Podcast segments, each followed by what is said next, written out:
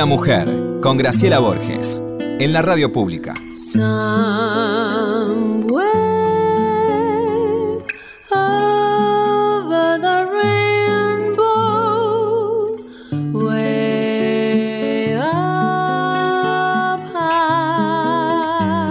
Hola Lorena, ¿cómo va? ¿Cómo estás? Gusto encontrarnos. En serio, es tan bueno esto. Estaba pensando eh, con mi conflicto este que ya la gente sabe porque me escribe cosas muy graciosas en el Twitter, que mi proceso de sinusitis crónica es, pero terrorífico, terrorífico, terrorífico. Pero cuando hago radio, como estamos haciendo, la gente sabe que estamos grabando, de pronto hay días, eh, en general siempre son maestrías, me guste más la, como salga eh, grabado el programa Una Mujer, con, que compartimos vos y yo, Lore, y lo tenemos a Claudio, como lo teníamos antes al chiquito, que le mandamos un beso también, Profili, lo tenemos a nuestro precioso productor, este, muy querido, ¿no? Y mm, yo pensaba, por ejemplo, anoche que no me sentía muy bien, dije, qué suerte que mañana, como sé que vos lo tenés que presentar, quiero decir brevemente que la persona que tenemos hoy es una de las personas que curiosamente, y puedo explicar porque curiosamente más quiero, eh, el otro día hablábamos, no sé si te acordás, Lorena, que es impredecible el corazón, ¿no? Porque si yo pensara eh, las veces que yo vi, a pesar de saber de su carrera, de su talento, de haberlo ido a ver, inclusive sin que él sepa, a su teatro, cosa que en algún momento le contaré. Fuimos dos veces con María Novaro y él no se enteró. Pagamos la entrada, todo, ¿eh? la verdad, como se debe hacer. Em, yo, uno dice, ¿cómo son los movimientos del corazón? ¿no? ¿Por qué de pronto vos tenés una admiración y un, cariño tan enorme. ¿Sabes a quién se lo decía el otro día? Que también la veo muy poquito y vi su documental en Netflix, eh, eh, a Oreiro, Natalia Oreiro.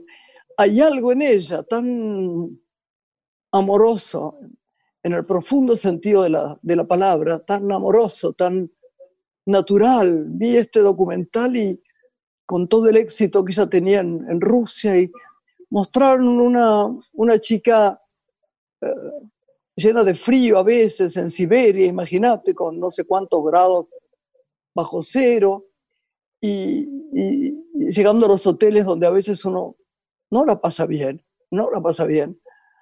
Y otras veces sí, porque uno está acostumbrado a vivir en los mejores sitios y en los peores sitios, según filme o trabaje en teatro, ¿no?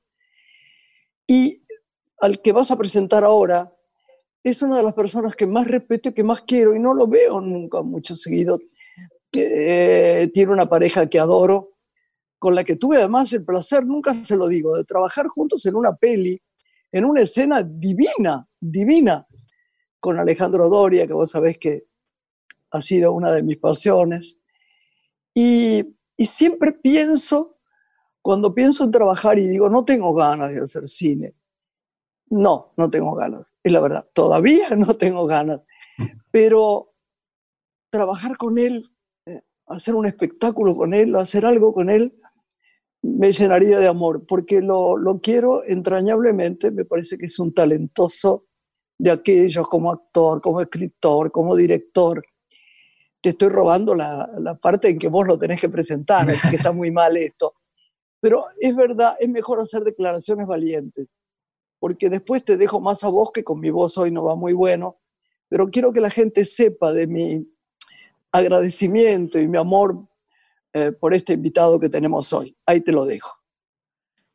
Podemos agradecerle ante todo su presencia en esta radio, en este programa y destacar que es actor, dramaturgo, director de teatro, docente y es además el director y fundador de Timbre 4, una de las principales usinas de producción del teatro independiente de nuestro país, que en el marco de esta pandemia sigue de pie estando proyectos artísticos.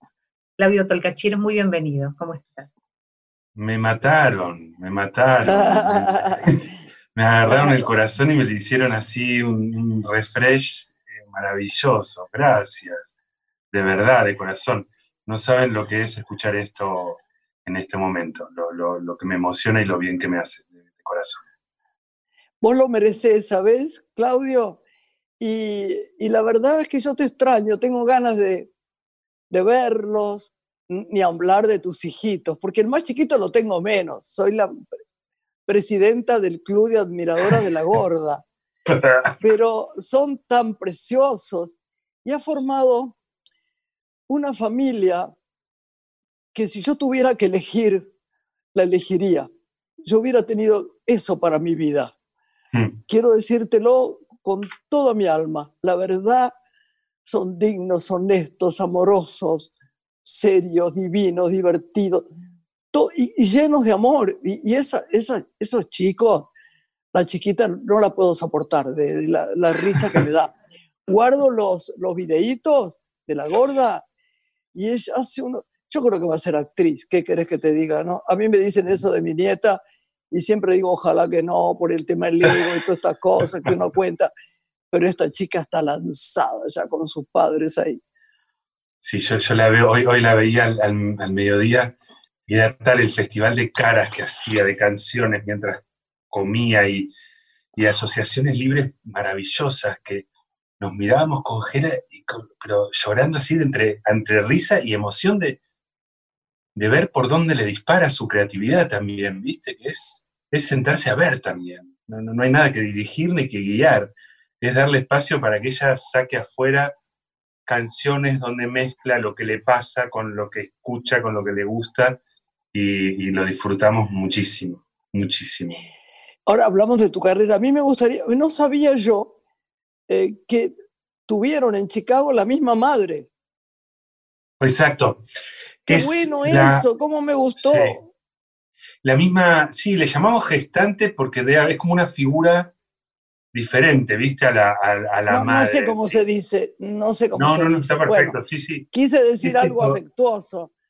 Porque sí, ustedes son padre y madre, todos son. Todos somos, tenemos somos los que amamos. En la familia, mi, mi, mamá e, era padre y madre, eh, de esto es seguro. Y todos somos padre y madre en algún punto, ¿no? Y yo también, por ejemplo. Pero, pero me, me, me enamoró eso, no lo sabía, hoy lo leí.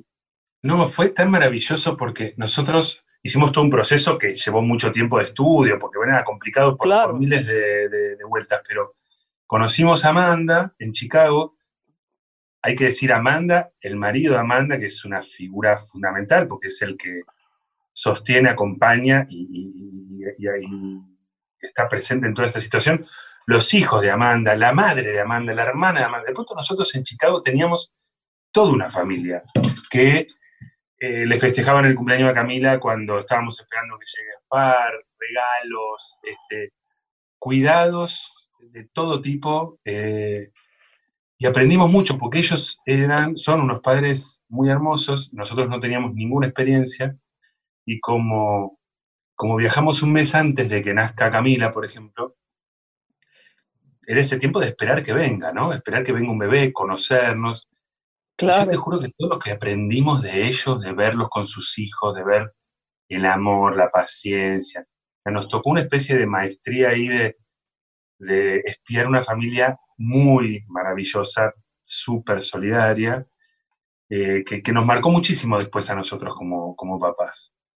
A mí me parece que fue fundamental. Yo no sabía, por eso salieron esos chicos también, de ustedes y de, y, y, y, como te digo, metidos en ese vientre que estaba lleno de amor, de su, familia, de, sus hijos. Me, impresionó mucho. Ella tenía, tiene una calma. Eh, nosotros, viste que le preguntas todo, se habla todo antes, inclusive detalles de, ¿querés que estemos en el parto? ¿No querés que estemos en el parto? O sea, todo se pacta por las buenas o por las malas, quiero decir, por, por, lo que puede salir genial o por lo que se puede complicar, todo se pacta. Entonces ella nos decía, no, yo quiero que estén en el parto. Yo quiero que ah. estén. Yo quiero, porque esto yo lo estoy haciendo para ustedes. Entonces cuando yo los veo a ustedes, tiene sentido todo lo que, claro, claro. Y yo siempre cuento porque a mí me pareció maravilloso que como acto de solidaridad, una vez que nació Camila, ella se sacaba leche, nosotros pasábamos a buscarla, le dábamos la leche a Camila. Pero una vez que nosotros nos, vinimos a Buenos Aires, que fue en julio, ella se siguió sacando leche hasta noviembre para donar mm. a madres que no pueden, no, no, no tenían leche, lo que sea.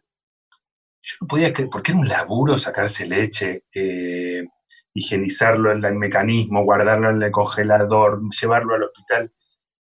Era como para mí como un símbolo de, Ella vive con una idea de solidaridad y eso quería enseñarle a sus hijos y eso lo nombraba mucho cuando explicaba por qué lo hacía. Quería compartir con sus hijos un acto de solidaridad semejante.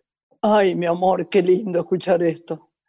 ¿Cómo imaginas, Claudio, el vínculo, no? Me preguntaba de Camila y Gaspar con Amanda Futuro, cuando muchos chicos, por ejemplo, adoptados, no tienen la oportunidad de conocer a esos primeros que llegaron y le dieron vida. En este caso, desde el inicio ya hay un vínculo que se empieza a generar. Claro, lo que pasa es que, ¿no? claro, no, es adoptada, no son Por eso mismo, digo, qué interesante tener ese vínculo para toda la vida, tan fuerte, ¿no? Ah, para sí. Para nosotros era fundamental, cuando, cuando vimos que había muchas formas de hacerlo, que lo que hiciéramos lo pudiéramos contar. Eh, se lo pudiéramos contar con alegría, con orgullo y con amor a, nuestros hijos. Y también por consejo de un amigo que había hecho algo parecido, tenemos, empezamos a sacar fotos y a guardar todo, pero de todo, de, la abogada, de la enfermera, del hospital, que Camila cuando quiera pueda ver absolutamente todo. Y en el caso de Amanda, cuando terminó, digamos, el vínculo, que era obvio, ¿no? El del bebé, nos dio el bebé, lo que pasó es que después siguió, y si no fuera por esta cuarentena, nosotros estaríamos juntos ahora en Italia, porque nosotros nos queremos mucho. Entonces, cuando nació Camila, empezamos a proyectar la idea de Gaspar. Cuando nació Gaspar, como ya nosotros dijimos, ya está, estamos bien, no vamos a tener más bebés, empezamos a proyectar viajes juntos, porque no queríamos que se pierda el vínculo, ni que se pierda el vínculo de, Camila y Gaspar con ellos, que realmente es hermoso que los conozcan. ¡Qué lindo! Este, yo creo que van a ser unos tíos maravillosos y unos primos maravillosos para siempre, porque realmente es gente fuera de, este mundo. el nivel de, sanidad que tienen ellos yo no lo conozco. Yo todo lo que inventan para sus hijos, todo lo que inventaban para nosotros. Nos cuidaban en todo, este, prepararnos lo que nos gusta, eh, atentos a los cumpleaños, atentos a esto. Realmente eran gente extraordinaria. Es emocionante escuchar, es emocionante, emocionante escuchar. La verdad. Fue, fue, fue, un viaje tan maravilloso que no se podría convertir en una ficción, ¿viste? Porque la ficción necesita cierto momento de, de, de conflicto. Este, esto fue maravilloso porque pudimos tener a nuestros hijos, están sanos, está todo bien, pero además todo lo que pasó fue un viaje como súper iluminado, este, que, regaló amor para todos, para todos lados, inclusive el papá de Amanda, por ejemplo, que es un tipo del campo, del norte de Estados Unidos, imagínate. También en un momento, él no estaba muy de acuerdo, nos contó este, Amanda, y un día vino porque Amanda, toda la familia estaba tan enamorada de todo, que un día este hombre campesino vino al hospital cuando nació Camila, eh, la tuvo en brazos, un tipo duro, así como muy, muy rústico, y al final dijo, hoy entiendo por qué, por qué Amanda hizo todo esto. Oh, y mi amor. Fue impresionante. claro, vos pensás que para una pareja gay en Argentina, que ellos al principio no sabían si Argentina era España o era lo mismo, eh, era, era realmente increíble la, apertura que tenían ellos contra los prejuicios que uno a veces tiene, ¿no? Con, el, con la idea del americano y todo ese tipo de cosas. Realmente gente maravillosa. Qué bueno, mi amor. Bueno, yo me adelanté en este tema, Lore, pero Si, quiere, volvamos a lo profesional, que la gente, eh, hay algunas cosas, ah, muy pocas, que no sepan de, de Tolcachir.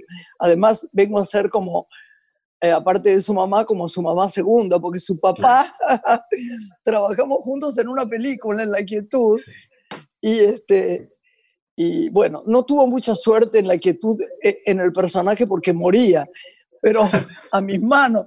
Pero fue el actor más precioso que yo tuve, pero de verdad. Hizo una escena, hizo una escena con, cuando empieza la película, el otro día me decía Juan, mi hijo, memorable. Que lo, que lo diga Claudio, sino una, una preciosidad cuando él está escuchando lo que le dicen y se empieza a poner nervioso y empieza a tener como palpitaciones y sabe que se va a descomponer. Pero de una calidad, toda la película estuvo de una calidad poco común y yo lo adoré como compañero. Y lo dije siempre, así que es un placer. Y se lo, has dicho a él y, le hiciste con eso el regalo más hermoso. Él, estaba flotando, todo ese rodaje con vos, eh, con, todos los compañeros, pero especial vos le dabas un amor y un, respeto. Como él empezó a actuar más grande, ¿no? él, lo merecía. pero viste que a veces no es tan común. No, pero yo no voy a, a, tomar mi tiempo en contar las vicisitudes que tuvimos tu, tu padre y yo en algunos momentos de la película, no por, por los chicos, por trapero ni nada, porque era muy difícil filmar. No, no voy a contar esto, la gente tiene que ver la quietud. Es una película que no se vio tanto y que merece ser vista. Pero él estuvo extraordinario y como compañero de una resistencia, así que decirle que yo lo amo. La, la qué hermoso personaje te mandaste, Graciela.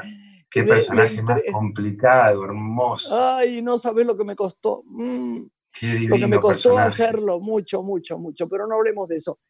Eh, se lo entrego, pequeña amiga mía, sobrina mía, este, a, a Tolcachir. Bueno, desembarcamos en el teatro y queremos conocer cómo se reformuló tu sala Timbre 4 para afrontar la pandemia y estar finalmente cerca de los espectadores.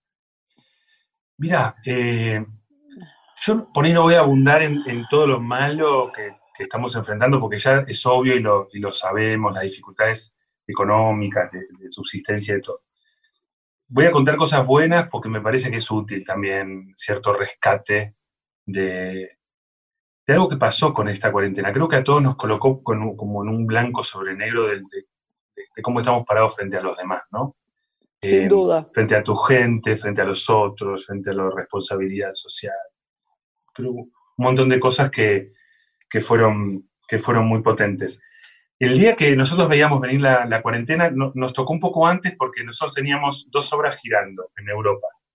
Una en Italia, que era Coleman, que tuvo que volverse, porque se cerró toda Italia, y la otra estaba girando próximo, estaba girando en, en España, y en ese caso los actores se quedaron allá, esperando que se vuelva a abrir. Eh, así que nosotros vimos que se venía la cosa. Nos juntamos todos y dijimos, a ver, vamos, a hacer. en ese momento realmente no se sabía ni cuánto, ni cómo, ni nada. Lo que dijimos fue, vamos a seguir todos adentro del barco, todos protegiéndonos, nosotros que somos los, los directores, digamos, los dueños del lugar, tenemos la responsabilidad de todos estos sueldos y de toda esta gente, este, y lo vamos a cumplir. Es lo único que yo no iba a aceptar, falta esa responsabilidad de la gente que organizó su economía alrededor de un espacio como timbre. Pero lo hermoso fue que del otro lado, los profesores, todos, son, son cerca de 60 personas que trabajan en timbre, es mucha gente. Han construido, han aprendido a trabajar virtualmente de una forma impresionante. O sea, todos los cursos siguieron, toda la escuela siguió. Eh, a través de una cámara. Y, están haciendo ejercicios que no es que son los chicos sentaditos adelante de la computadora. Usan el espacio, están trabajando sobre Fellini, sobre Cantor, sobre esto, y hacen ejercicios maravillosos, con vestuario, con música, con edición. Y la verdad que en muchos casos hay gente que no ha podido porque la vida es complicada, o porque no podían, o porque trabajaban todo el día frente a la computadora y seguir con la computadora era complicado. Pero mucha gente siguió. Y hoy que estoy, viendo en estas semanas todas las clases abiertas de mitad de año, además de los talleres que doy yo, eh, es muy impresionante lo que están haciendo. Lo que aprendieron, digamos, se aprovechó el tiempo, que era lo que nosotros queríamos. Seguimos aprendiendo. Pero todos tuvimos que aprender. Hubo una cosa como medio democrática, porque ahí tanto los profesores como los alumnos estaban también frente a un abismo. Los profesores tampoco sabían dar estas clases. o si los ejercicios que solemos dar en el aula iban a funcionar por Zoom, ¿viste? Y todos le han puesto una garra y un compromiso maravilloso, se han ayudado a los que tenían menos capacidad, como yo, de manejarse en lo virtual, otros que tenían más cancha nos ayudaban, nos, nos sosteníamos porque a ustedes les pasará lo mismo, todo te cansa mucho más. Eh, querer atravesar esta distancia, imagínate, para guiar un grupo de 20 personas eh, a través de una computadora, terminábamos agotadísimos todos a las 11 de la noche tomando vino y haciendo apoyo. Y después desde el teatro empezamos a compartir primero las obras que teníamos grabadas, empezaron mis obras, eh, y pasó algo que nos sorprendió a nosotros, porque el primer fin de semana, unas, o sea, no te miento, 100.000 personas se pusieron a ver el teatro que nosotros compartíamos. Increíble. Es que, es que, es que lo, lo, que pasa es que Timbre 4 es emblemático. Es mucho más, es un sello, eh, tiene catálogo, ¿entendés? Cuando eso ocurre, no, no ocurre mucho en el teatro eso. Esto es Vos decís timbre, ah, sí, fui a ver tal y cual y cual y Coleman. Y después de eso, invitar es un acting donde todo el mundo está pendiente. La gente, todo el mundo sabe qué es, todo el mundo de teatro y, el público sabe qué es Timbre 4. Sí, es, es, muy, es muy emocionante, porque hay casos como este, como decís vos, yo no me esperaba a toda esa gente, y de golpe ver que el público, teniendo todo lo que tiene para entretenerse, elija seguir conectado con el teatro aún de esta manera, a mí me sorprendió. ¿Qué quieren que te diga? Yo no, no, no, no, me la esperaba. Y lo lindo fue que después nosotros propusimos una especie de gorra virtual, donde la, gente tenía los videos libre y gratuitamente, pero si quería podía aportar. Y de esa manera iba la mitad para la sala y la mitad para los artistas. Claro. Y eso ayudó mucho, porque los actores tampoco estaban haciendo funciones, la sala, obviamente. Vos no sabés cuánta gente colaboró. qué eh, bueno, sin qué tener la obligación de hacerlo. Sí, tenemos compañeros estos días que la están pasando muy mal, muy. La cultura está pasando por un momento muy difícil, que no es culpa de nadie, el mundo está así, ¿no? Con esta pandemia. Yo lo llamo bicho que nos humilla, pero es verdad. Y, y, han llamado compañeros que dicen, no puedo más, hace, síganme en tal cosa, porque si me ven en esto, que estoy dando clases de cocina o no sé qué, el otro día, eh, no creo que se ofenda porque lo diga, porque eh, me lo mandó, eh, ay, ahí te voy a decir el nombre ahora, bueno, un compañero que estaba pasándola muy mal. Y yo te quería preguntar antes de ir al corte, me imagino que Lore también, esta es una pregunta clave. ¿Cómo ves estas cosas de, de lo que hizo vos y lo que hace? ¿cómo se llama, eh, Lorena? Streaming. streaming. ¿Qué, opinas del streaming? A mí me importa mucho que me digas. Mira, em, para mí no es fácil, yo no soy un gran espectador para, para este tipo de cosas. Claro. Eh, sí, por ejemplo, me interesó, por ejemplo, las veces que yo te he visto a vos, eh, lo digo honestamente, por ejemplo, la, vez que hiciste esta lectura con... De los poemas, sí. De los poemas. Ah, con, con sí, con Tommy Con Parodi, con Maxi. Este, bueno, me parece que hay cosas muy lindas de, cosas emergentes, ¿no? Improvisaciones, lecturas, charlas que, que, me enganchan. De pronto el teatro grabado y eso me, me cuesta más, pero bueno, tengo otra relación con, con, con el hecho teatral. Lo que sí descubro es que hay gente que ha encontrado una manera de expresión ha encontrado una manera de, sí, es artística. Cuando se pueda volver al teatro, yo creo que todos vamos a volver al teatro o al Pero ni lo dudes, ni lo dudes. Eso Le falta sangre. El otro día lo veía, yo le tengo mucho afecto a Martín Bossi, pero estaba diciéndole a los chicos, yo vi que miraba la nada, no, no, digo, no es crítica porque no soy crítica de teatro, no soy y lo que siento lo digo. Es difícil comunicarse hablando y de nada, de, nada, no está el otro, hay que hacer una especie de...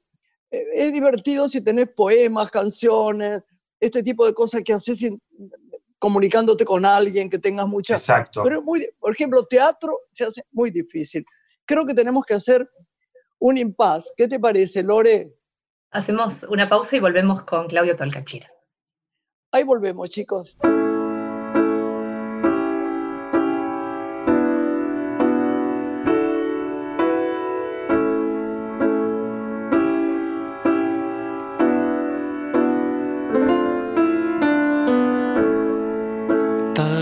No tenga cuerpo. Quizá perdí el espesor.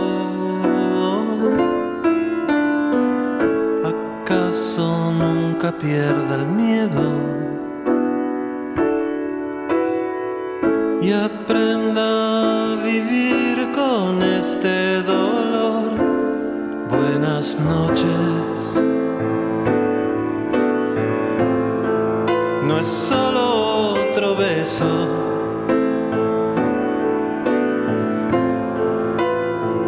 No es el adiós. pronto, hasta luego. Buenas noches. No puedo asegurarte nada.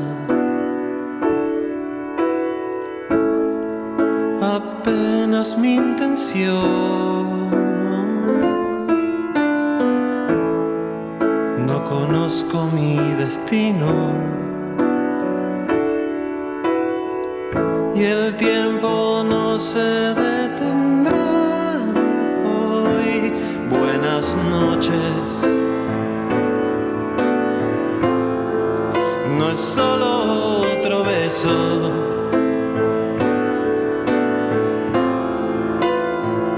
No es el adiós.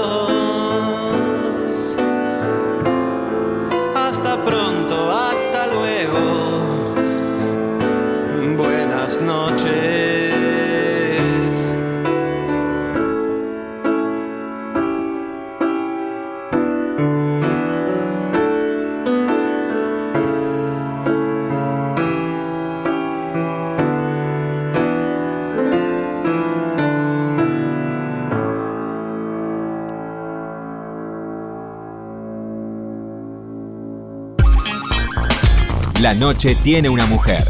Graciela Borges en la radio pública. Estás escuchando Una mujer con Graciela Borges.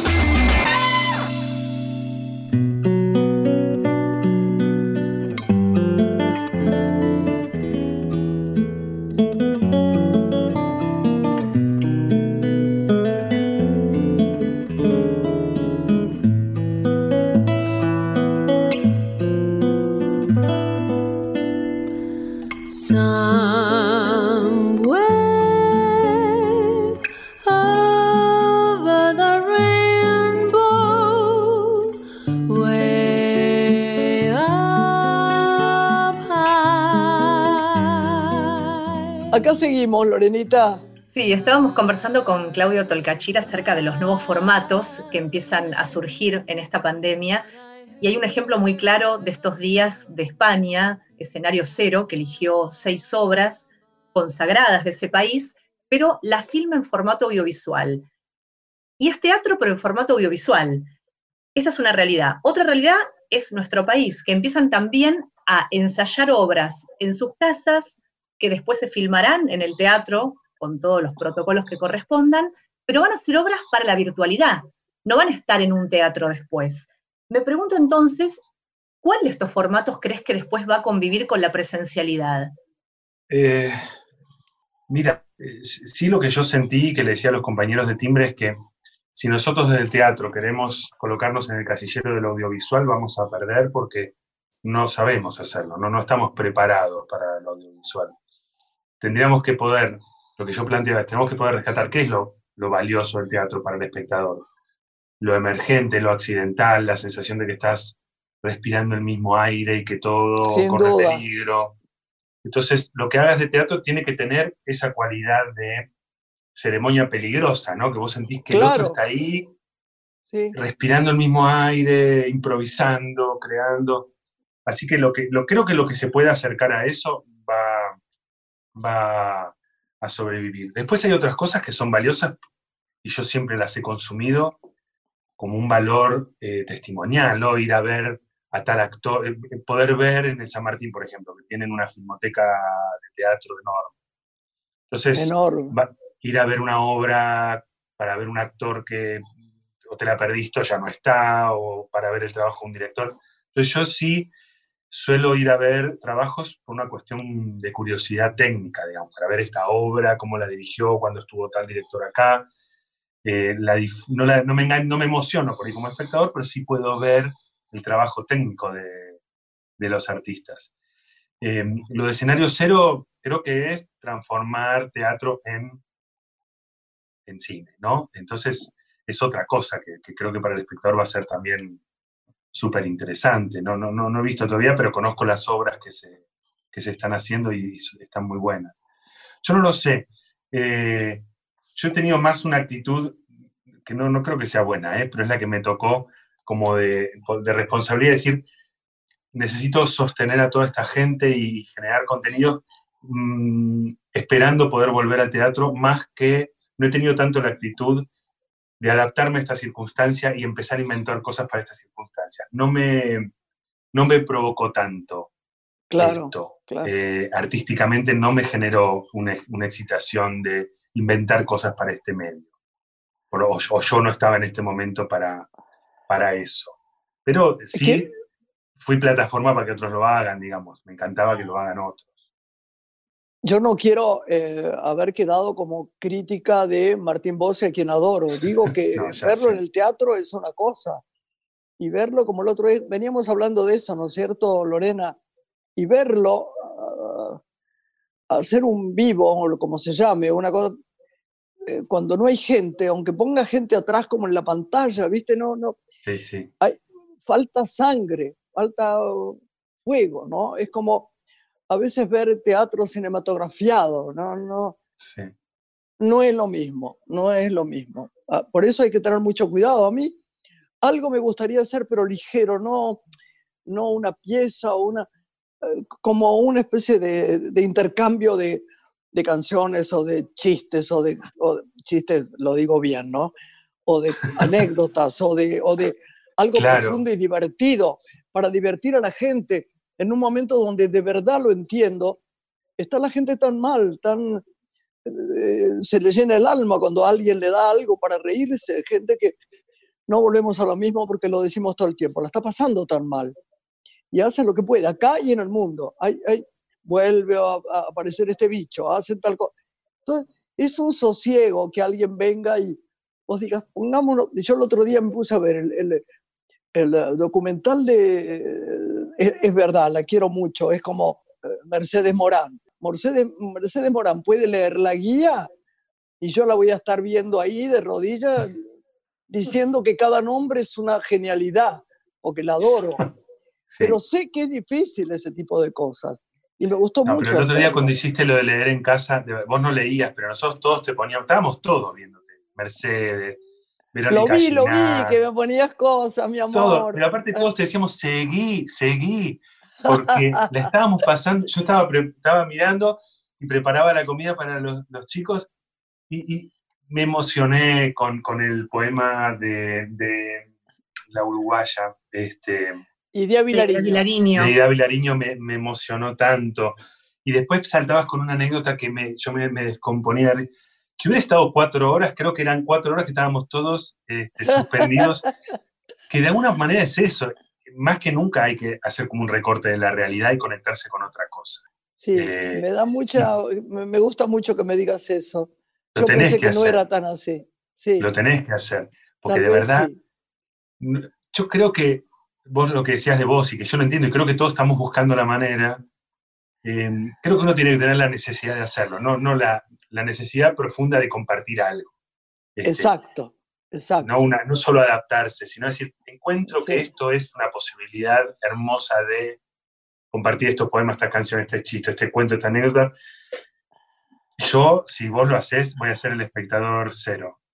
Como te quiero, gracias. me, gusta que me digas esto porque tenía mis dudas. no, no, no dudes. Es sobrenatural, te juro. Aparte hablábamos con Parodi, con Maxi, que eran los que lo organizaron. Y, disfrutamos, y vos viste lo que está pasando, el clima que se armó. este, fue increíble, fue increíble. Y, con nada, bueno, con nada, con vos, ahí, con todo lo que vos eh, generás.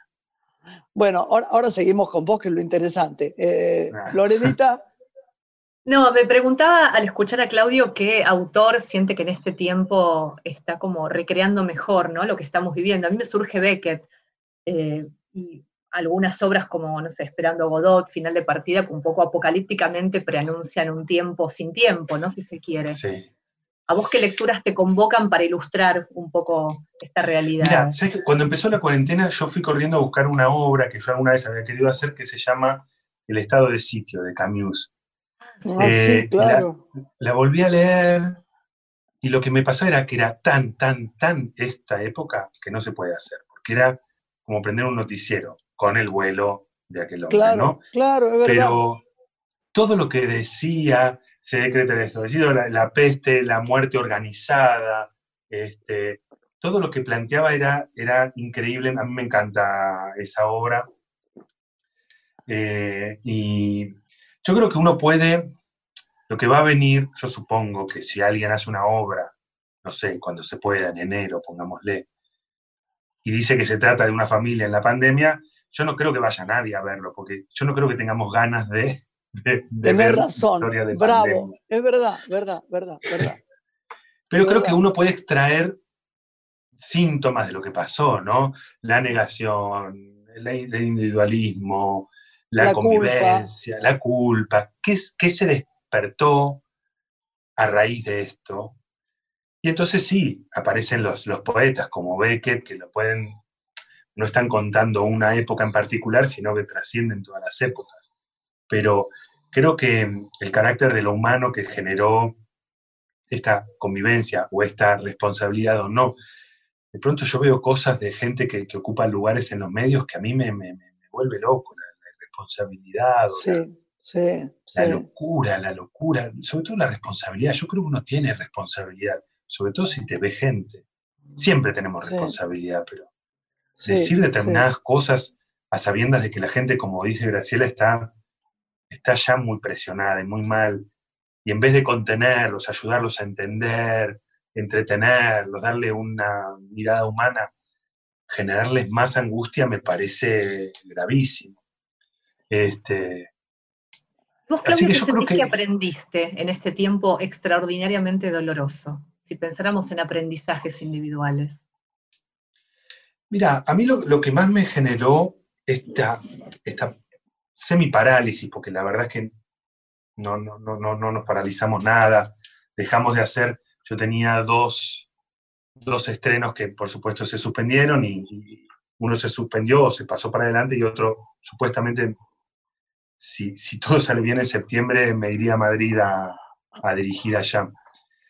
Lo que a mí me pasó fue algo que me venía sucediendo igual, que es, a ver, si se paró todo, si no tengo obligación de hacer nada, la pregunta que te viene es, con cierto privilegio, puedo hacerme esta pregunta, ¿qué me dan ganas de hacer? ¿Qué me claro, ¿qué sería feliz haciendo, no? Exacto. claro, sí, sin duda. Exacto. Entonces creo que es una, fue una oportunidad de, silencio en un punto para decir, a ver, de toda esta madreja de cosas que yo hago, si no tengo más nada, ¿qué, qué, de verdad me, me, gustaría hacer? ¿Qué me motiva? ¿Qué me emociona? ¿Qué me divierte? Si bien creo que nosotros en general hacemos cosas que nos gustan, elegir o, proyectar, soñar cosas, eh, necesita a veces el, un poquito de vacío, de silencio. ¿no? conseguiste la obra que te dije, ¿no? Que la, eh, película que te dije que era genial. De no la encontré, La, sigo persiguiendo porque creo que me, van a conseguir en filming que, que, creo que está. Creo que la voy a poder ver este fin de semana. Es para vos.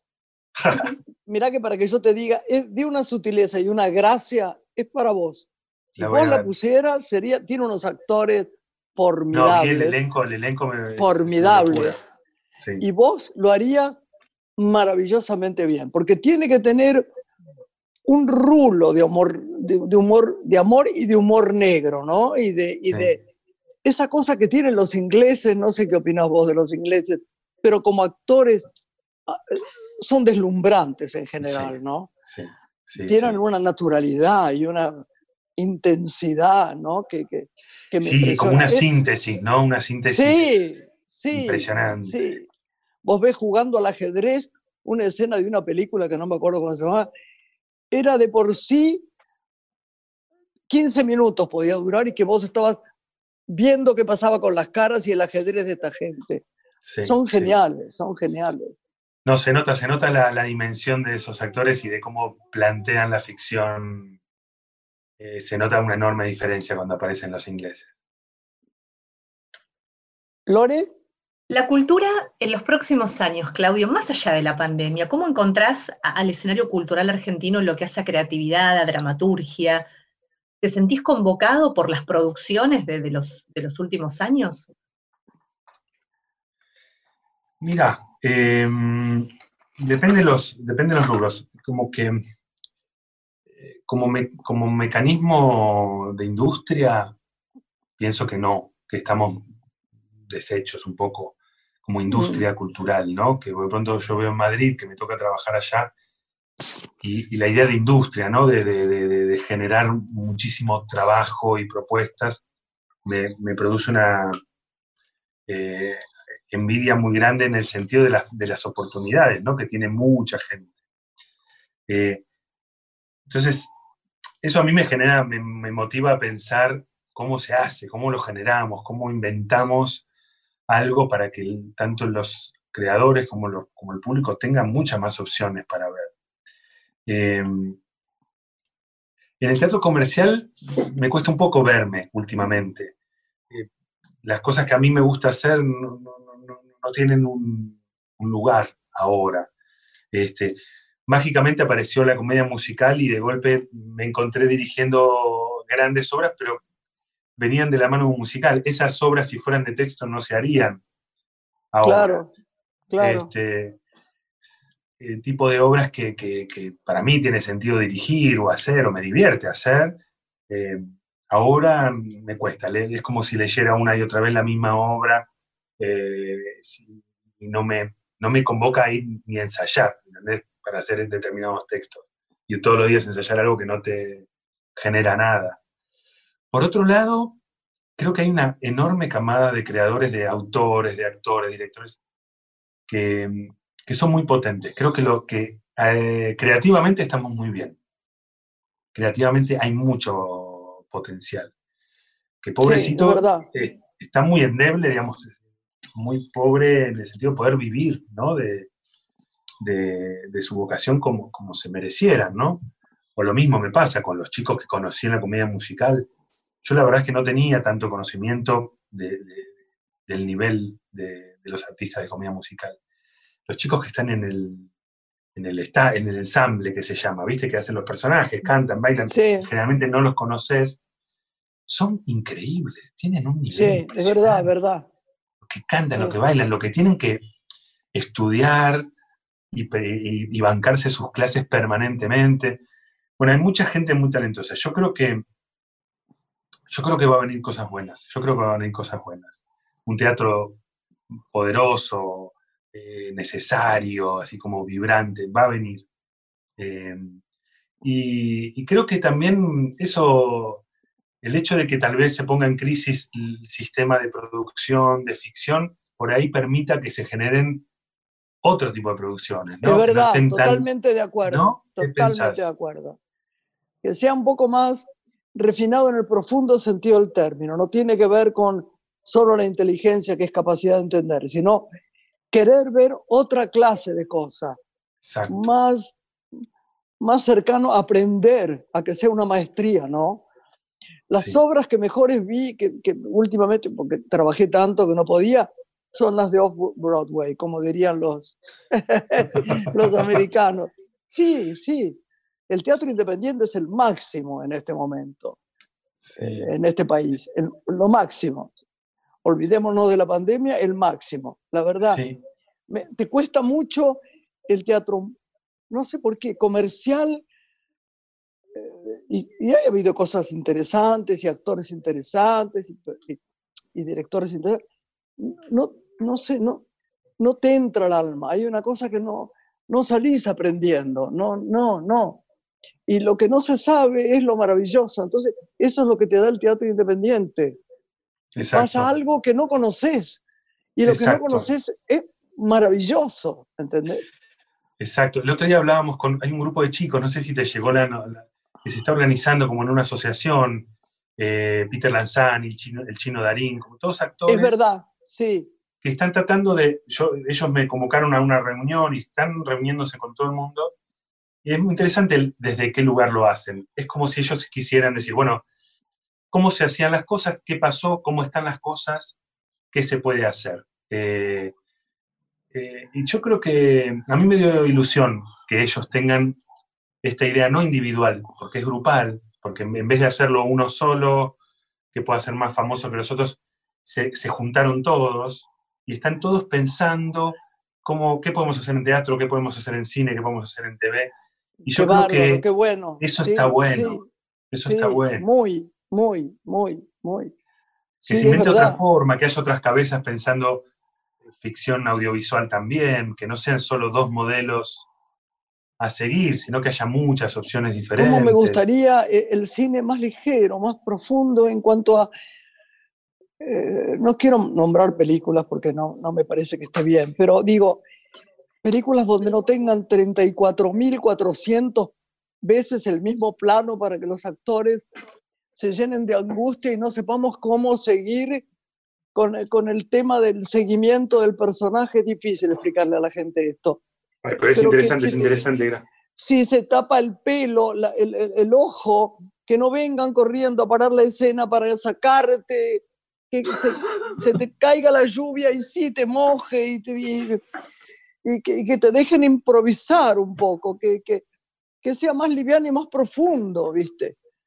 Eh, eh, otra cosa, no, no, porque ahora se han engolosinado, todo el tiempo digo lo mismo, no gastan en el material fílmico, entonces lo otro, dicen, ah, bueno, hagamos un ajedrez, un juego de ajedrez.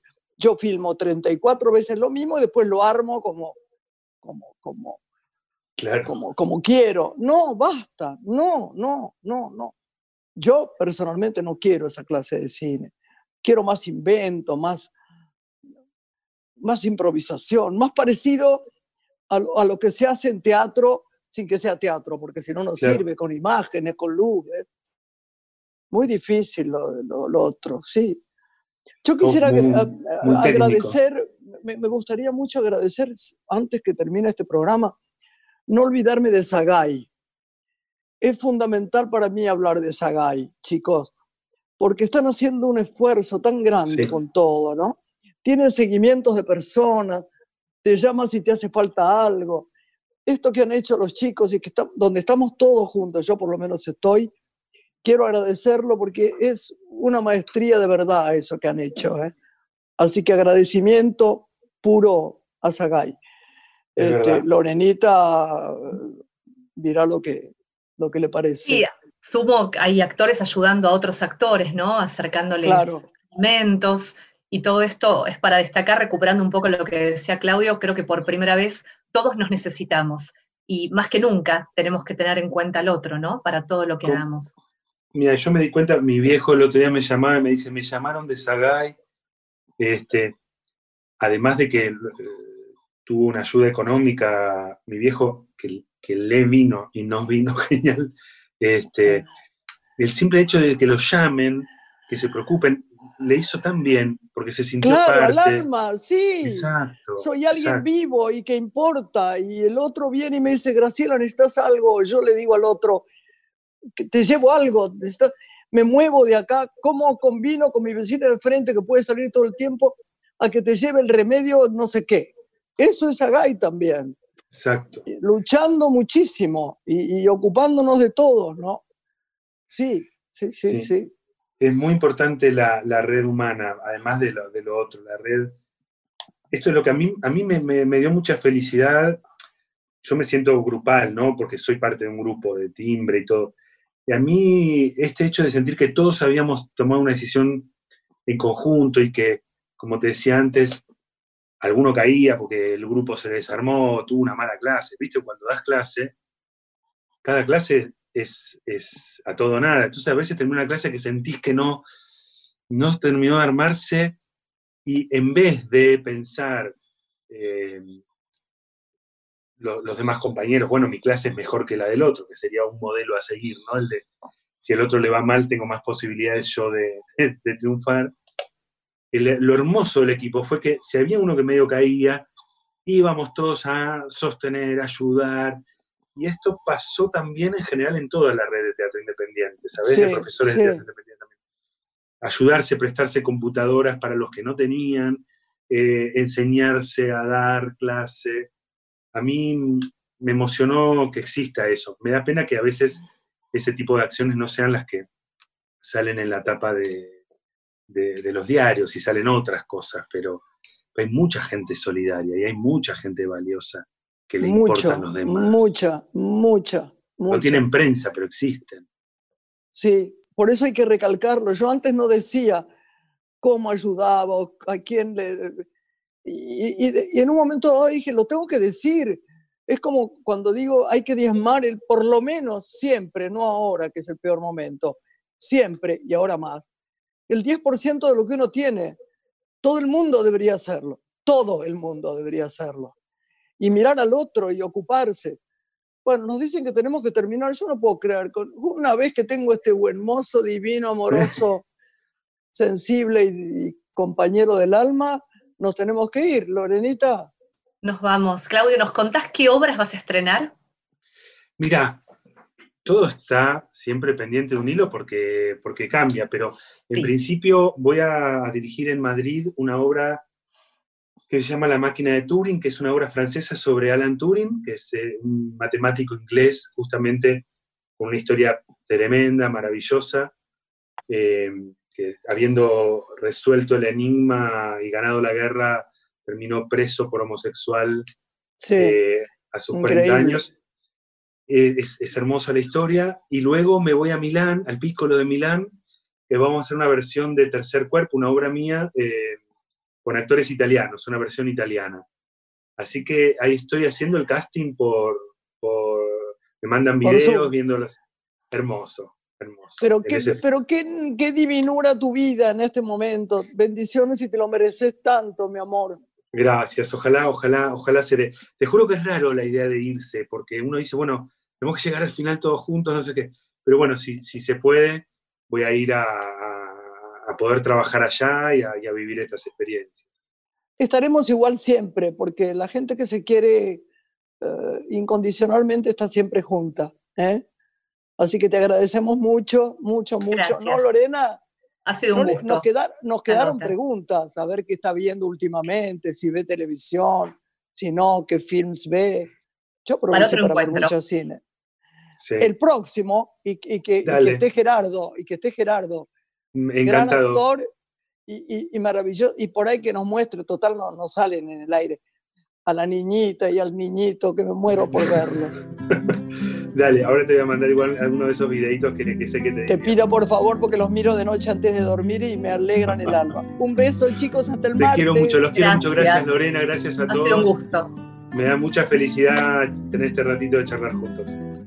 Gracias, lindo. Un beso. Adiós, Lorenita preciosa. Nos despedimos. Buena semana. Una mujer se ha perdido. Conocer el delirio y el polvo. Se ha perdido esta bella locura, su breve cintura debajo de mí. Se ha perdido mi forma de.